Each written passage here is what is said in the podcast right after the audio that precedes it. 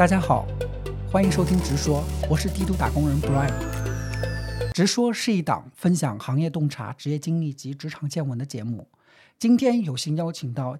先后在央媒、虎嗅、品玩等头部科技媒体工作的资深编辑李拓，和我们一起分享一下他的职业故事。欢迎。大家好，我是李拓。我呃一零年硕士毕业，然后其实中间嗯考博未遂，然后考博未遂之后呢，就出来做图书编辑。图书编辑呢又不是特别赚钱，就到了某央媒做了一段外派，然后这样的话赚了一笔钱。嗯，然后给朋友写科技博客，科技博客又写了一段时间呢。呃，这个虎嗅的老板觉得写的还不错，就把我招过来。大概从一三年开始到现在，一直在做的是。科技新媒体的活儿，嗯，了解。哎，据我所知，你你在大学期间，就是在学生时代，其实你学的是药学，嗯然后后来就是呃，怎么会想到来做跟呃，比如说呃，编辑啊，或者是说呃这样的内容创作者的岗位相关的工作呢？是出于什么样的考虑啊？嗯，我觉得还是比较的机缘巧合吧，因为呃，本科学的是药学，然后。到硕士我就转成中文了，啊，中文是个万金油的工作，你也知道，就这两年在招做那个招考的时候，可能公务员要呃汉语言文学系的比较多。其实当时也是万金油的专业，那出来就想做一些嗯跟自己专业对口的东西嘛，就做出版去了，啊，然后大概就是这样，出版出来再去做互联网编辑的话，本身是一个。啊，降维的行为，就是说我做什么其实很简单，嗯，然后就一路做下来。其实从毕业到现在，角色变得不是特别多，它主要是一些工作的内容，就是你你你写的什么东西，呃，可能有一些变化，但是你工作的这个流程或者是你工作的这个职责变化不大。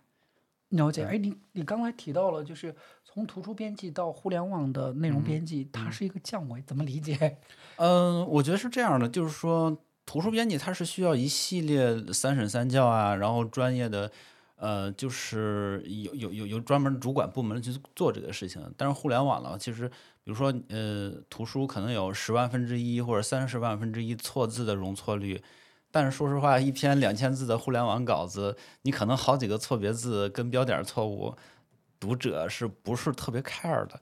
这个标准是完全不一样，就是容错率是完全不一样。听说说那个互联网编辑，就是就是为什么我们会看到那个很多那个就是呃，就是每天有大量的新闻推送出来，可能不特指那个科技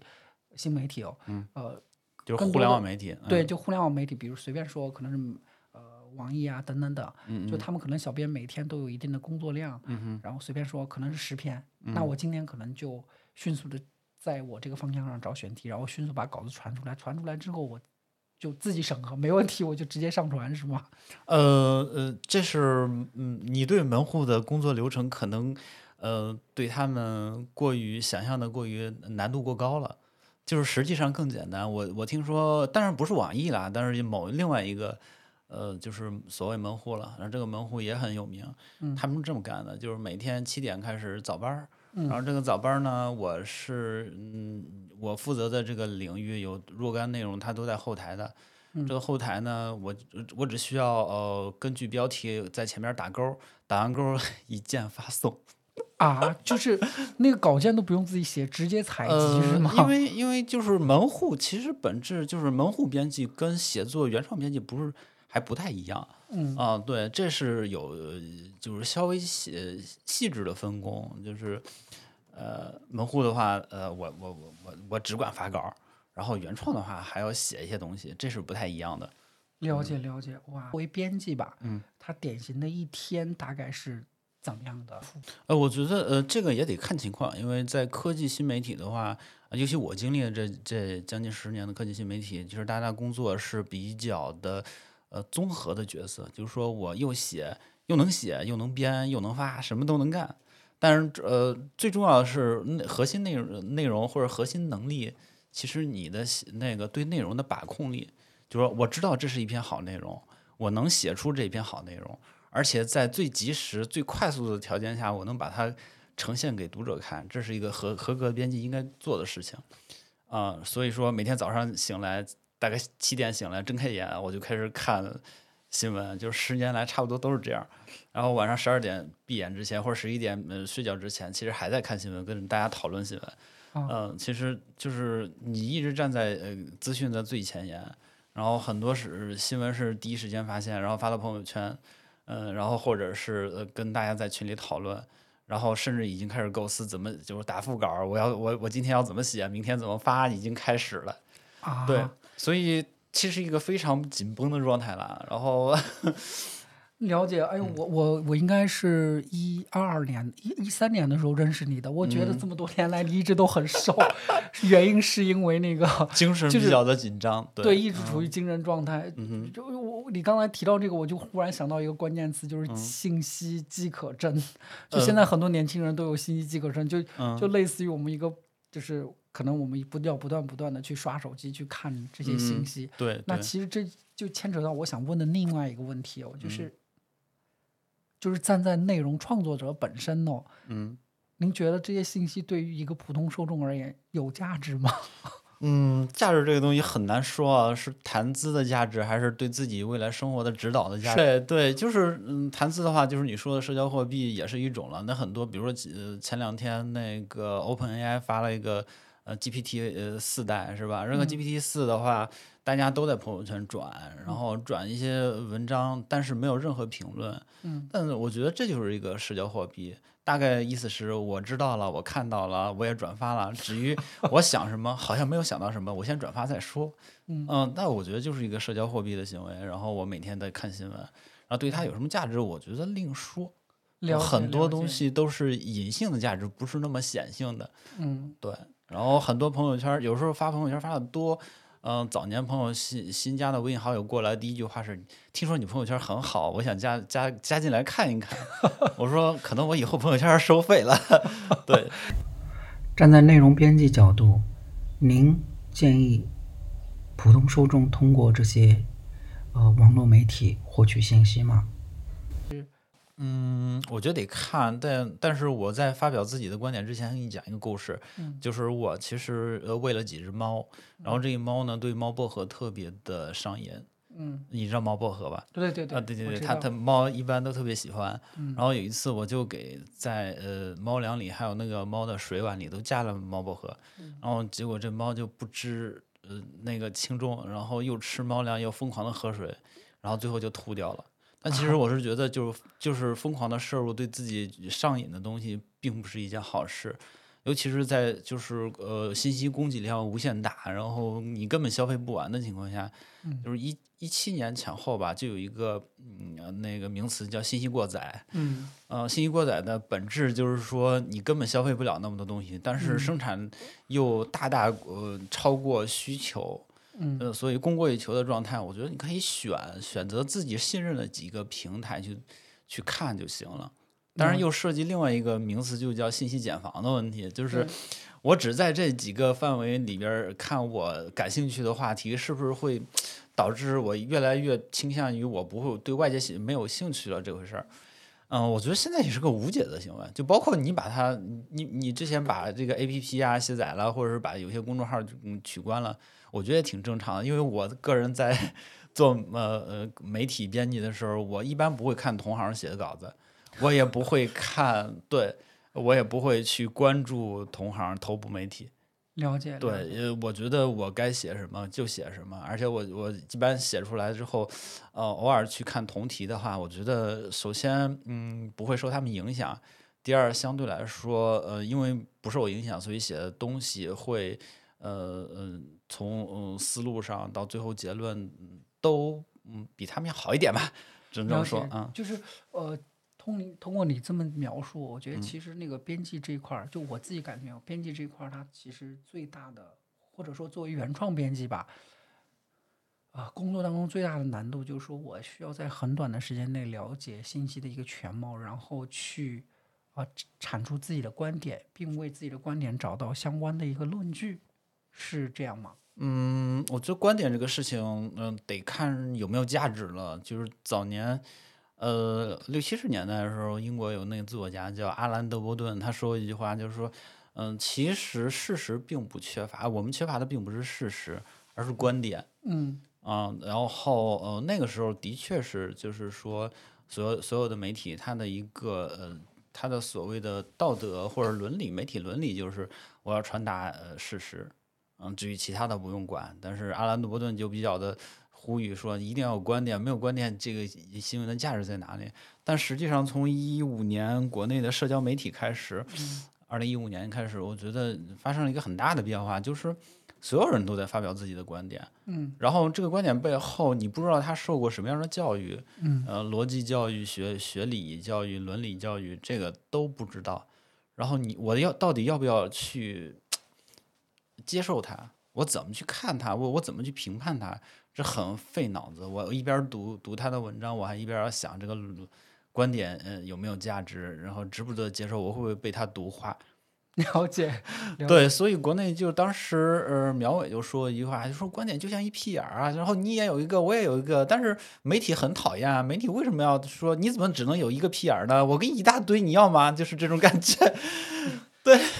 了解了解，对，所以我觉得你说这个观点重不重要？其实我是觉得你你还得看，嗯，就是嗯，我期望的读者可能是有有自己的这个的理性的判断力，然后我给你一个观点，你接不接受这是你的事情。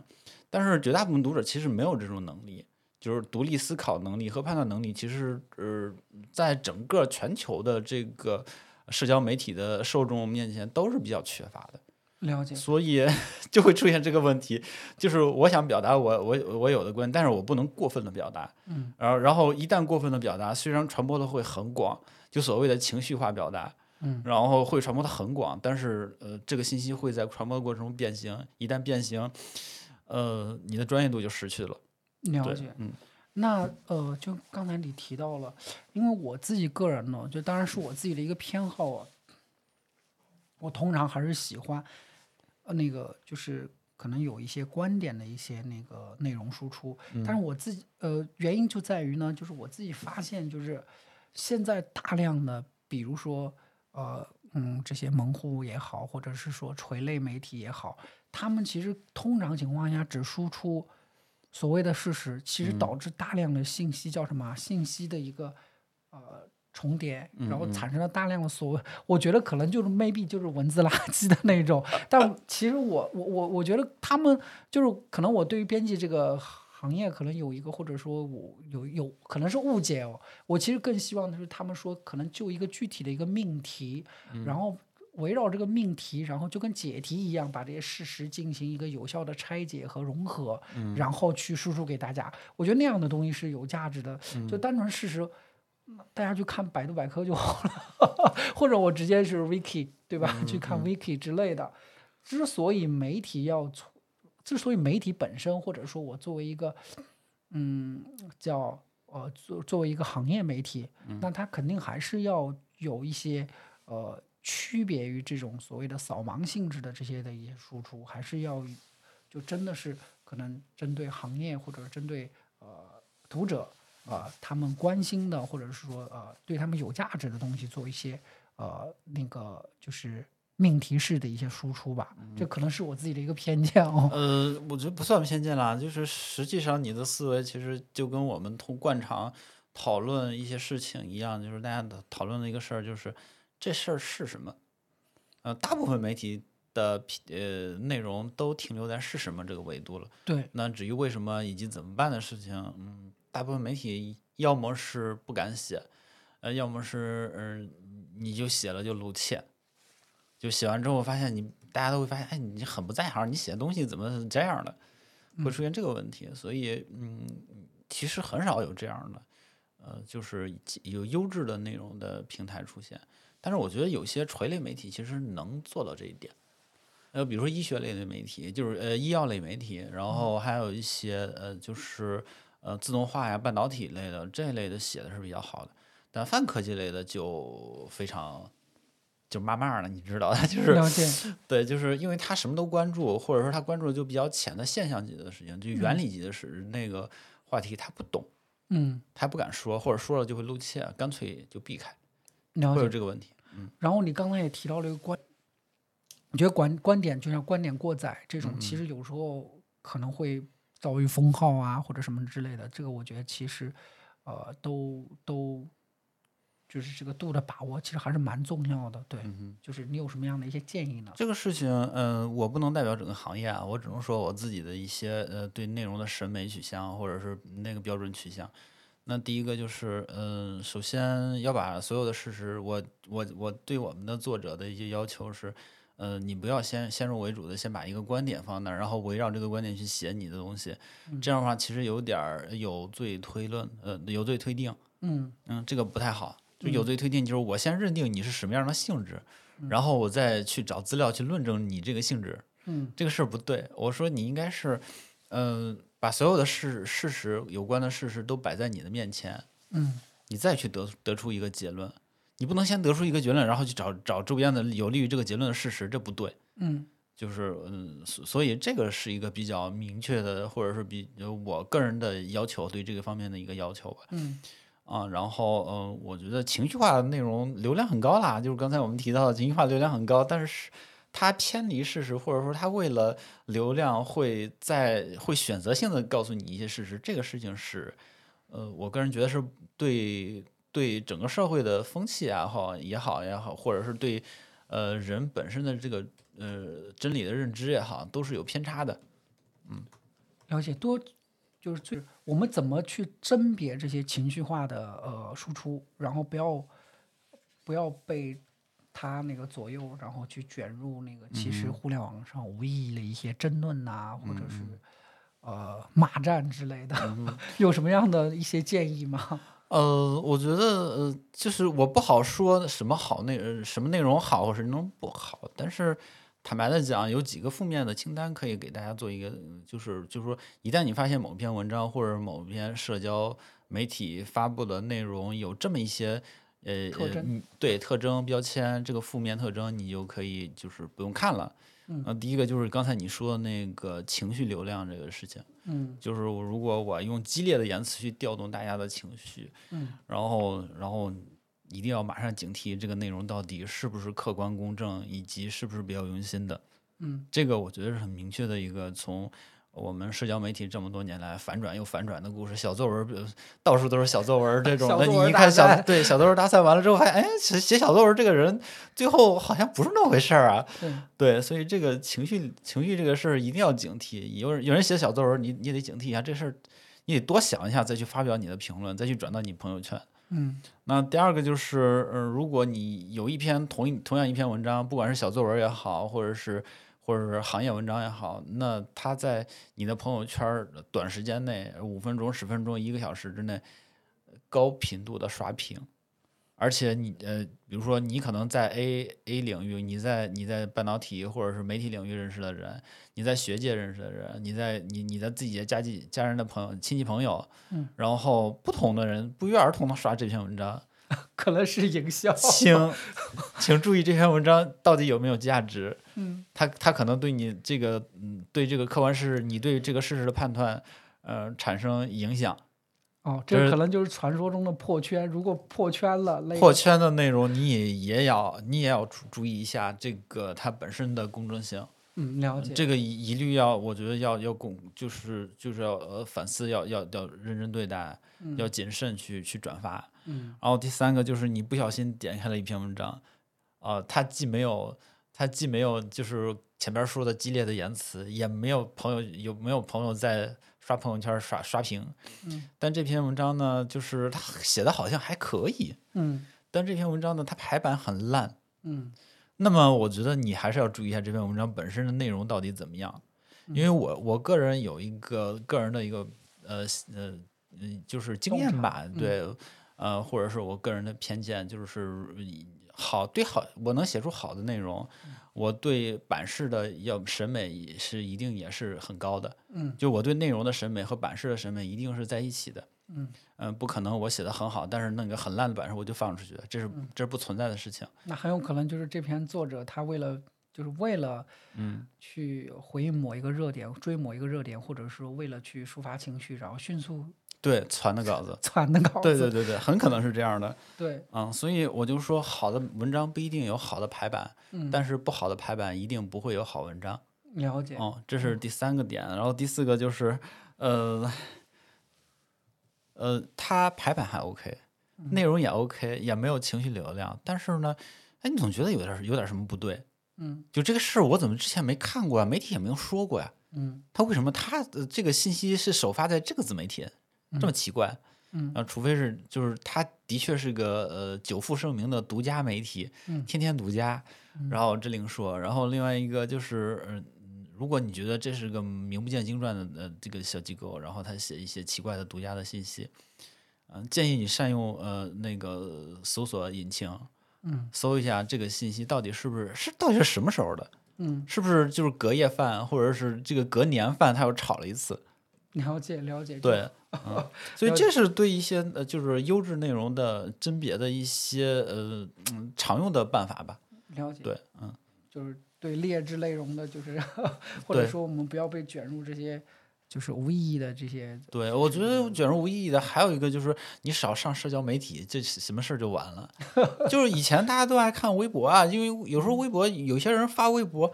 呃，并不是为了让人看，就是比如说微博大 V，我我发东西，我可能发一些搬运一些海外的媒体，搬搬运一些东西，但是他是有有有甄别、有选择的去搬运的，嗯然后选择有利于自己的立场的内容去搬运，以及角度。搬运完之后，然后就是哗众取宠，所有人都去嗯参与讨论。还有一些人用用微博，单纯是为了当树洞。我一边儿围观别人，我一边儿就是我自己发，我也不要求别人跟我互动。嗯所以我我觉得像这类的，你干脆下一个 Flomo，或者是就是下一个其他的，呃，就是便签软件，然后然后你自己去写呗。嗯也没有人打扰你，你也不用打扰别人，然后别人发现了挖坟，你然后搞一个核定本儿，你又受不了。我想了解一下咱们作为编辑啊、选人的一些标准吧。嗯。我想呃，我觉得没有经验的，其实现在再入行的话挺难的，对。然后我先说有经验的吧，嗯这有经验很简单，就是你有你有你对内容有起码的审美吧，就刚才我们提到的，你你知道什么是好内容，什么是不好的内容，这个蛮重要的。然后第二个，你还能有接下去干下去的信心，因为现在本身内容行业。说实话，过得都不是特别好，你还愿意干下去，这个事儿就很，你爱这一行就挺 OK 了。用用爱发电。呃呃，也不是用爱发电吧，就是就是你起码你你愿意做，你觉得你自己优势在这里嗯，啊、然后、呃还有一些你自己能产出一些优质内容了解。啊，你不能你去天天评点这个评点那个，但是你自己写不出一篇稿子来，嗯那这有问题吧？这是这是这是眼高手低这种事情，呃，其实在这个行业也是挺常见的。所以就是三个标准的，回过头来就是你你懂得什么是好内容，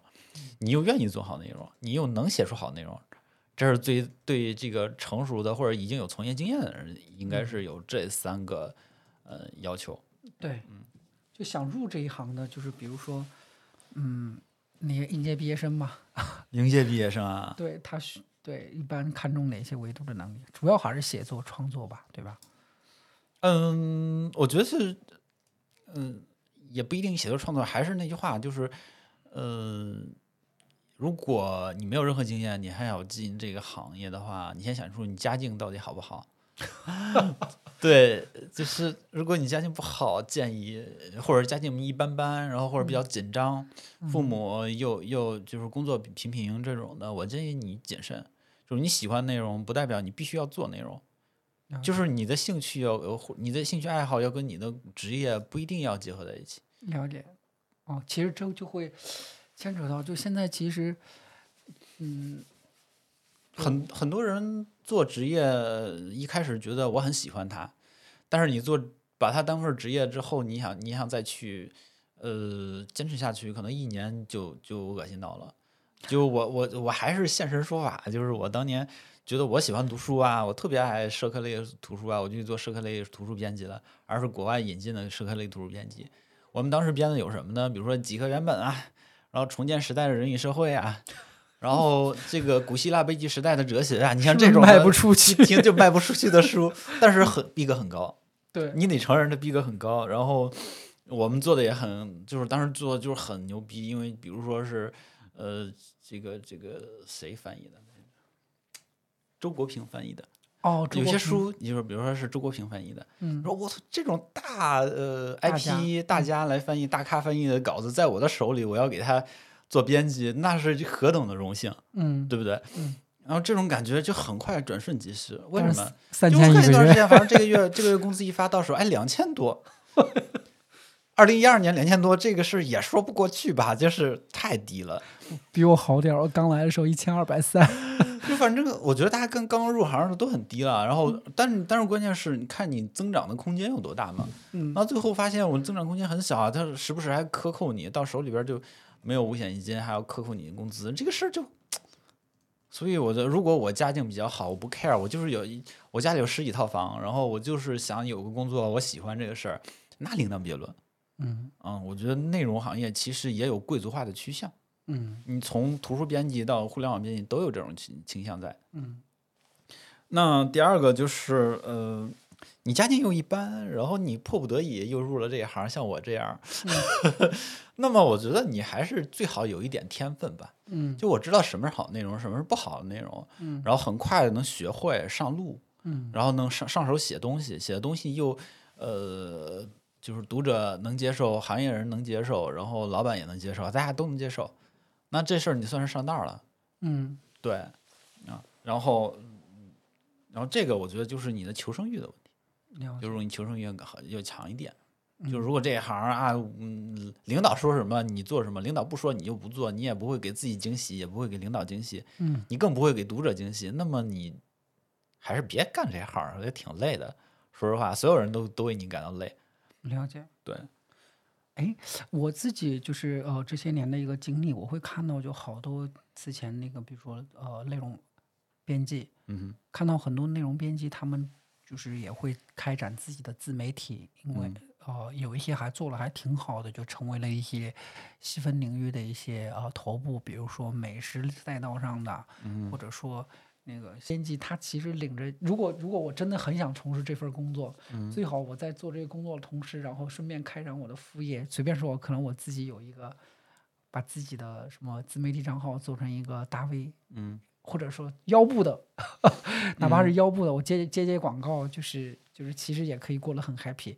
嗯，我存在这种现象吗？我觉得人的角色呃应该是多元的才对，就是呃，用古话说“狡兔三窟”，我为什么要把所有的内容贡献在一个平台？如果这个平台允许，或者我在平台不知道的情况下，我做点别的，其实这无无呃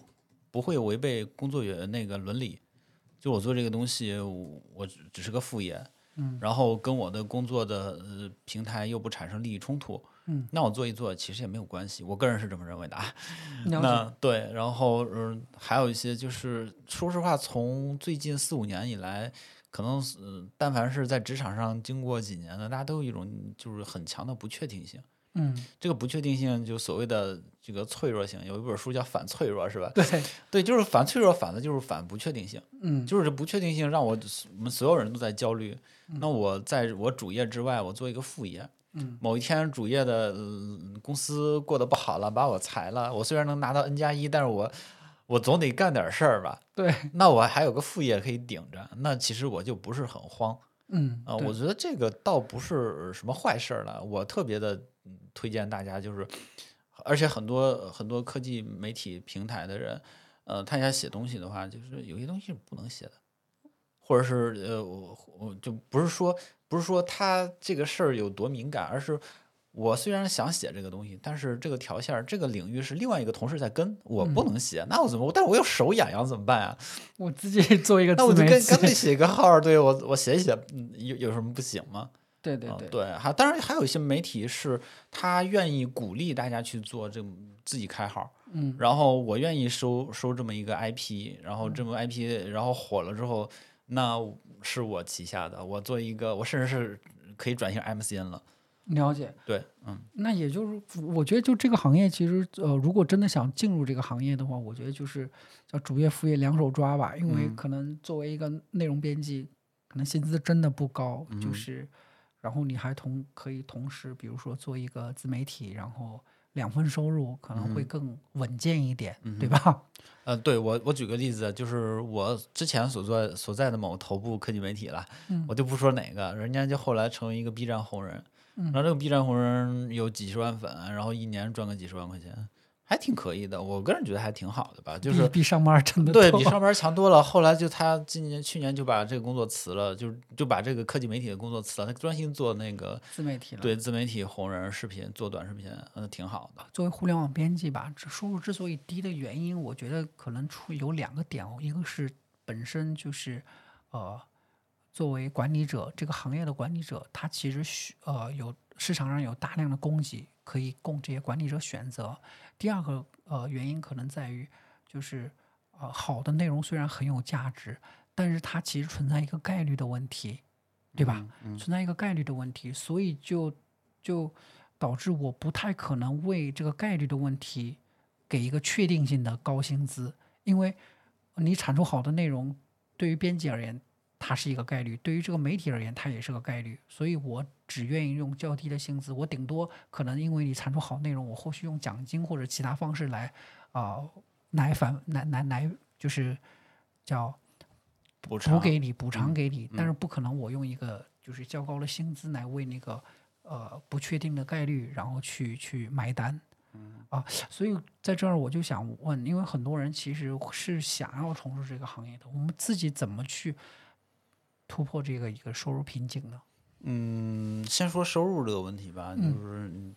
呃，大家公认就是做内容的人，其实就是一尤其一线做内容的人，收入不是那么高。嗯那么很由此产生了很多，比如说有一些官媒啊，或者有一些机构媒体，嗯、出现跑会的记者，光跑会，然后拿车马费，然后我发车马费，所以一趟是多少钱啊？但 我觉得车马费要当年就是也随着时间的推移，这个呃高低也不一样嘛。嗯。这个我觉得在互联网最繁日最热闹的时候、最繁繁盛的时候，可能有七七八呃七八百，然后一千的都有。啊，一一次那我就我就发一个我就发一个通稿啊，然后我就我就在我我在 A 地参参加现场的发布会，我又云我又我又在网上云参加 B 地的发布 B 嗯 B 场地的发布会，然后 B 场地发布会的公关给我丢一个通稿，我发了就是了，我可以一场参加三两三，就是在同一时间呃发两三个发布会的稿子都是可以的，这所谓的云发云跑会，云跑。但是我觉得这并不是这对你的职业发展或者个人的成长并不是一个好事儿，其实哎现在也很少就是那个，比如说那个，作为媒体，他们会跟那个编辑把这个车马费拿回，就是收回来嘛？呃，这跟不同的平台不一样，有的平台会要求不要拿，或者即使拿了要上交，然后这样的话会规避风险。然后还有一些就没有那么没有管那么严的，然后那包括很上交了给谁呀、上交了给老板。嗯，这倒不一定，有的可能有自己的小金库，或者他放在那儿，然后一旦那个，比如说有一些公关他会呃使阴招儿，嗯，然后我说你你拿了我的钱没有没有办事儿了，那我就告你，或者是或者说搞你一下，那我有证据，我没有这个钱并没有在我的手里，我上交了，嗯，这其实是一个利益的切割的问题。但是我觉得这个就比较的，呃，就是行太行业以及太黑呃厚黑了那种感觉。我我想说的我觉得如果是车啊马费这一块儿，我随便说啊，就可能一个月。啊，有二十一个工作日，如果你一天跑俩会，就是额外收入是两千，跑一个会吧，就一千块嗯钱。对啊，就，就那那一光跑会这个收入可能就有两万块。很多呀，对。所以他本职工作呃的基基础工资很少，但是他跑会能跑两万多、两三万的那种极多，而且这个还不用纳税是吗？呃而且 主要灰是对色收入。主要是机构媒体，还很挺多。有有的，比如说我，我不仅一个记者来了，我还要带一个那个摄影大摄像大师，呃，摄摄摄像大哥。这个摄像大哥，有的有的媒体这个就是公关就会说，嗯，对不起，我们就给准备了一份儿那个车马费，不行，必须给我两份儿。没两份儿怎么办？我掀你桌子。我听说有一些公司，就互联网公司，嗯、开一发布会，然后桌子被掀，被掀过一次。就是嗯我带了这么嚣张，我带了摄影大大哥来，然后要一两份车马费，我一份，摄影大哥一份儿。你要是没有，然后我就给你要。哎，我怎么记得就是我这种的还挺常见的。我记得我我做公关的那个年代，好像没有见过。费，嗯嗯，对，就大家都很 peace and love，、嗯就是不管那个下面怎么暗流涌动，但至少表面上都是 peace and love 的。车马费我印象当中好像就是没有超过五百块钱吧？呃，一三年的可是五百，然后有的公司可能小七的某某某某那个网发烧品牌的手机，它可能有三百、嗯然后那个稍微多点儿的，比如说大厂，然后可能会七八百，然后一千的也很常见，倒是，了解。嗯。还有哪些路径啊 可以打破？这个这个灰色的路径，我觉得就是大家都不会去喜欢，然后也不体面。嗯然后我觉得另外就是还回到这个效率的问题来说，嗯就是呃内容流转的效率越高，然后你收入会越多。大家觉得互联网媒体或者是网络科技媒体的作者啊，然后收入很少，编辑收入很少。但是你相对图书编辑，我是做过图书编辑的呀，嗯你会觉得这个收入已经很多了呀，很好了呀，为什么你们还不满足呢？就是每个每个呃每个职业每个行业，你你你你的这个进阶不一样，然后我觉得自己每个每个群体都有自己的焦虑了，嗯啊，这个是真的。然后我觉得，嗯，主要在于你对你自己角色的一个定位的问题。我定位就是一个打工人，那你这个钱就这么点儿。嗯那我定位我可能就是不断的积累自己的人脉，积累自己的资源，然后我去做一个呃其他的事情，我也能赚很多钱。我举个例子，一二零年的时候，嗯二零年的时候有一个就是做呃 studio，就是我们说的工作室的媒自媒体工作室。嗯，那这个工作室他们就可能一二十人，嗯然后那年两个合伙人一人分了四百万，你能说他少吗？也不少，其实。对，啊、这也是财富自由的一半。然后其中一个合合伙人拿了这个这笔分红之后，就马上就 换房子。他不是换房，他干脆就不干了，洗手不干了。我我开始躺平了，我我没有到三十岁，我我我就退休了。我我问他你为什么嗯就不干了？这么好，明年再分四百万怎么样？他说我为什么要干啊？我我我是一个追求自由的人，我就躺平养娃去了，就是这种。挺好的，我也挺羡慕的。如果我我能分四百，我可能就也不想干那么多了。了解，其实嗯，嗯，就是呃，因为以前的工作的原因嘛，就是、嗯 我其实身边也有很多类似这样的从业者，我觉得嗯这个行业其实压力大，压力也是非常非常大的，就是嗯头秃什么之类的，就 然后，嗯、我我我。就是经常吧，我觉得可能嗯就是嗯呃可能前几年也经常会有的，就是各种造富神话啊，什么那个感觉好像很多那个互联网从业者什么年薪百万之类的，所以真实的情况，因为我觉得可能作为编辑哦或者作为原创编辑，对于各个行业的一个真实情况还是比较了解的。嗯再反观到这个媒体当媒体上对这些行业的一些啊、呃收入的渲染。会有那种落差感吗？以及这个、哦这些都是事实吗？我觉得媒体对于收入落差或者收入这个焦虑的渲染很，很大程度是他们对自己这种焦虑一种投射。就是我写在稿子里，就这个焦虑那个焦虑，其实是作者本人在焦虑。对，就是说实话，就是我一个编辑或者我作为一个新媒体从业者啊，我嗯作为一个就是呃写写作者，我为什么要跟一个产品经理做呃收入对比呢？对，产品经理的起薪是我们的顶薪，我们凭什么跟人家比？你就不是一个赛道，你就不是一个领域的，你怎么比呢？因为在我我我们这个领域，我们这个职业领域，这个上升通道，嗯，你如何去做呃更灵活的变现，而不是说你去跟人这个产品经理比，跟这个投资经理比，跟跟这个乡镇企业老板或者大公司的董事长比，我觉得就没有可比性。了就是有时候媒体在做媒体的时候，经常会有一种错觉，觉得呃对面的老板跟我就隔了一张桌子，我可能就一步就跨过去了。那不可能的，你可能一辈子就跨不过去。了解，对，所以我觉得也不必要去焦虑说我的收入不高什么的。如果你觉得你收入不高，你完全可以换行业。哦，对，啊真的是这样的，就是也就是说，其实媒体上大量对于啊、收入的焦虑的渲染，肯定可能是他自己焦虑的问题。是他自己的焦虑，然后他把它宣泄出来了，对，然后很多搞得大家都很那个焦虑。就很 多，我觉得，呃，嗯，媒体写内容，就平有一些自媒体或者是机构媒体写一些收入焦虑的内容，我觉得，呃，他们为什么会感到，他们为什么要，我就这么说啊，这篇文章出炉之前，他们在策划的时候，为什么会想到这么一个角度？那显然是他看到或者以他的观察，他发现他周围的人都是这样的，那他交往的人难道都是老板吗？不是，也可能是有一些嗯做媒体的人有这种焦虑，他觉得这是不是一个选题呢？那么这个选题有没有价值？会不会有很多人去看呢？嗯那么是不是一个普遍的情绪呢？这就是一个策划的角度去去反推这篇文章是怎么出来的。你一旦反馈反推出来这篇稿子的成成稿的原因，或者是策划的那个起源，你会觉得没劲。你干嘛呀？你干嘛？哎呦，对，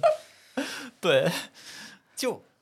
对，所以我觉得不必要，就是从这个角度来说，做编辑的话没必要焦虑，就是每个时代都有每个时代的这个，呃，就是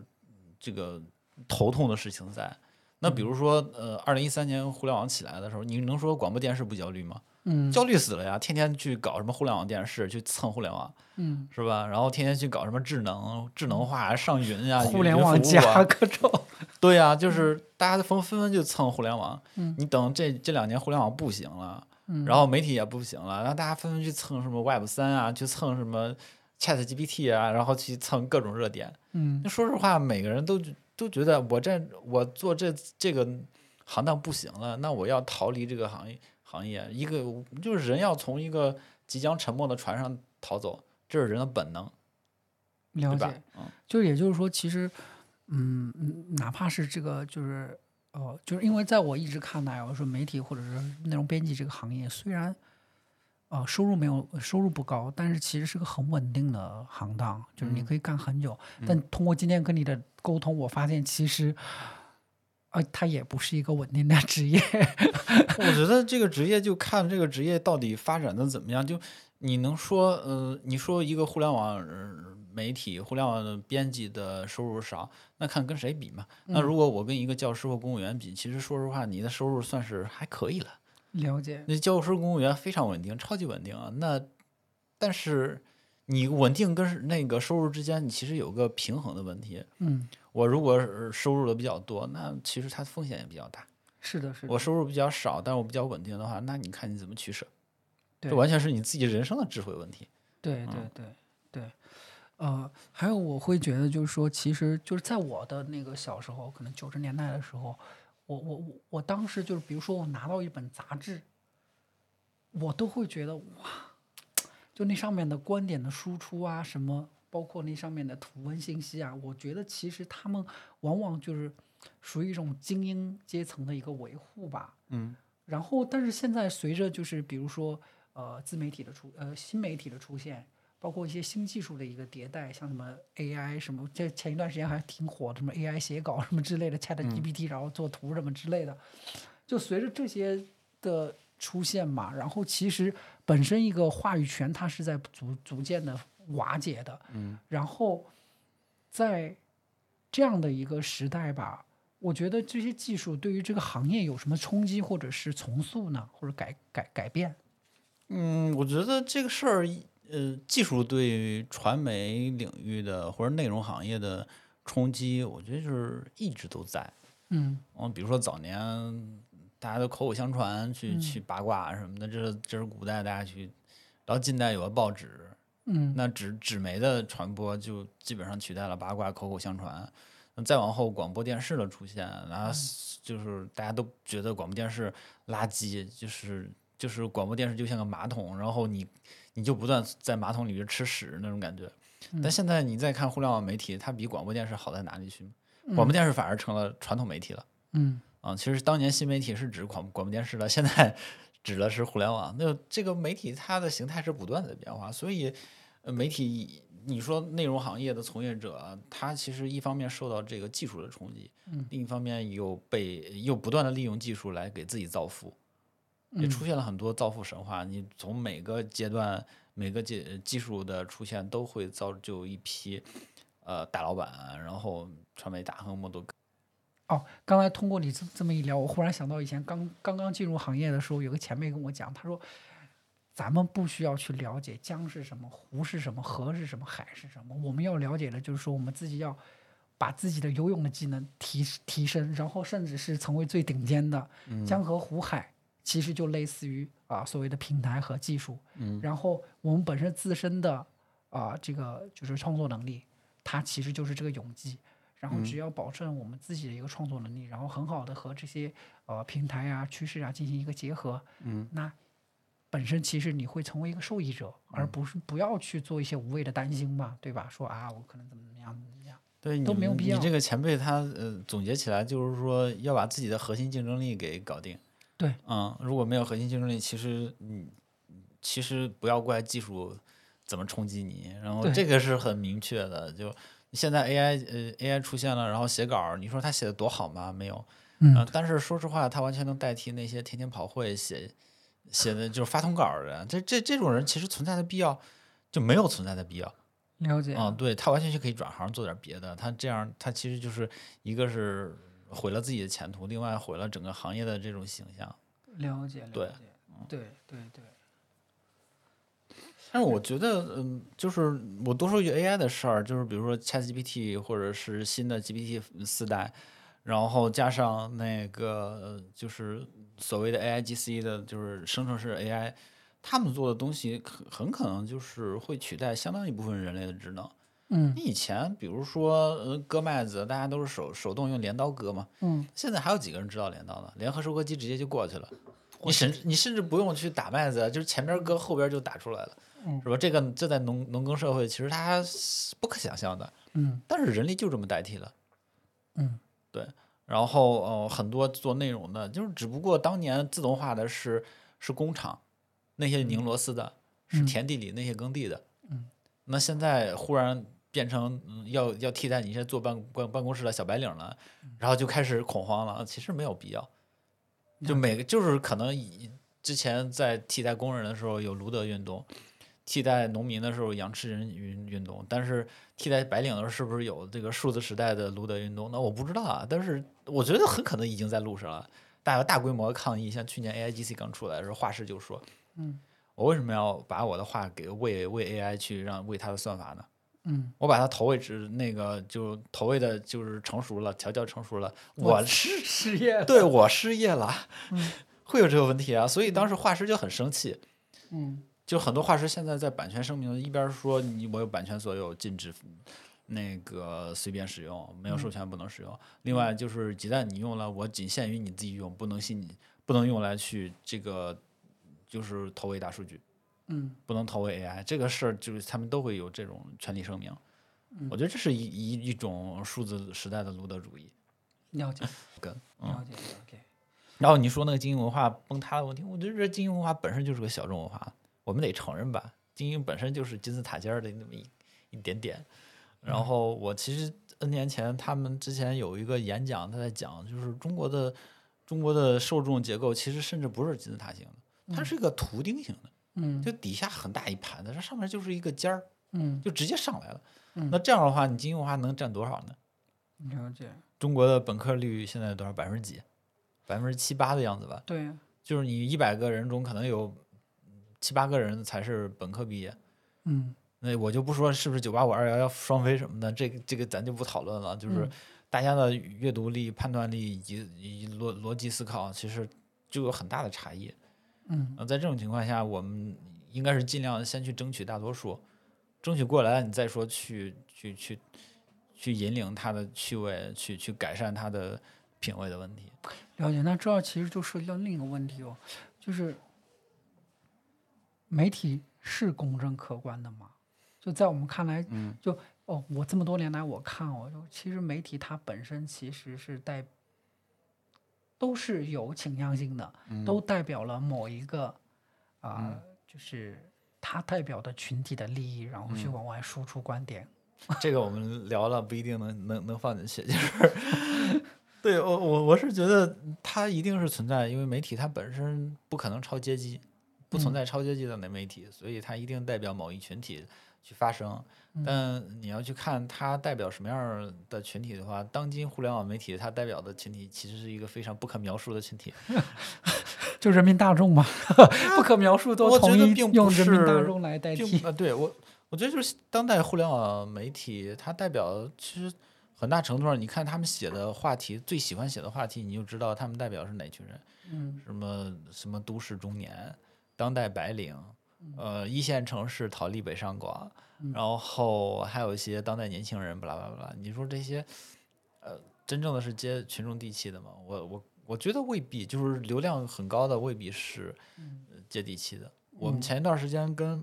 朋友讨论，就说其实县域经济，嗯就小小县城、城镇，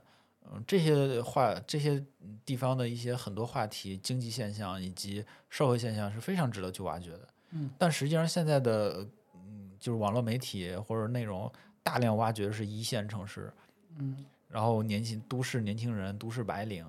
大厂青年这些话题，就是你看起来流量高，但是根本不接地气，根本没有关注到中国社会的绝大多数。嗯我觉得这是一个很，就是现在内容创作的现在内容呃关注的一个缺位的地方。嗯对，大家都在关注所谓城城市啊、呃都市啊、一线一线人，还有这个生活比较好的白领啊，县域那些人到底是怎么生活的？其实本身现在这么讲吧，就是互联网上存在的大量内容，也只是代表了少数派的一个生活形态。对，呃，说实话，呃，和他们的思考吧对我们我们从业这么多年，你看十年前，那互联网真的是精英文精英文化、精英话语、精英群体在去玩儿。嗯十年后，虽然有大量的人在上网，但是大部分人就是他他只会看快手、快看抖音，他不会去，呃，产出，对他不会去看你这些图文，嗯你这些图文怎么样跟我无关，他只是一个消费者。就是十年前是沉默的大多数，十年后其实仍然是沉默的大多数。他只是在评论里就是吐槽一下你，但我不会专门去生产一些内容，然后代表我所我所在群体怎么怎么着，这个我觉得是不现实的。还就是消费能说明很多事情嘛，就是内容消费跟呃食品消费是一样的，就是现在看，呃，就比如说呃奶茶啊，或者是饮那个新茶饮，嗯，那觉得到底是什么新茶饮最牛逼？蜜雪蜜雪冰城对不对。排队最长的，嗯，那它最便宜啊，它最接地气啊。嗯那最贵的那些我就不说是哪些品品牌了，你你就卖的就不行，最后被迫降价嘛，嗯这就是一个很现实的问题。所以，嗯、我觉得茶饮的消费某种程度上其实折射了大家对内容的消费是一样的。了解。嗯十年前，因为工作原因认识李拓，我们真实见面的次数不过三五回，但没有一点陌生感。在我的朋友圈里，他不是发文频次最多的，但质量绝对是最顶的。他算是科技新媒体行业的一颗活化石吧。行业的秘辛、谣言都可以向他打听和求证。再见面，他也渐渐萌生离开北京的一个想法。也许很多很多年以后，我们再聊到这里，会把它当做年轻时生活过的一座城市来回忆吧。虽然京城居大屋，但人生就是用来体验的吗？愿每一个想来这里生活的朋友们，都能在这里开心充实的过活。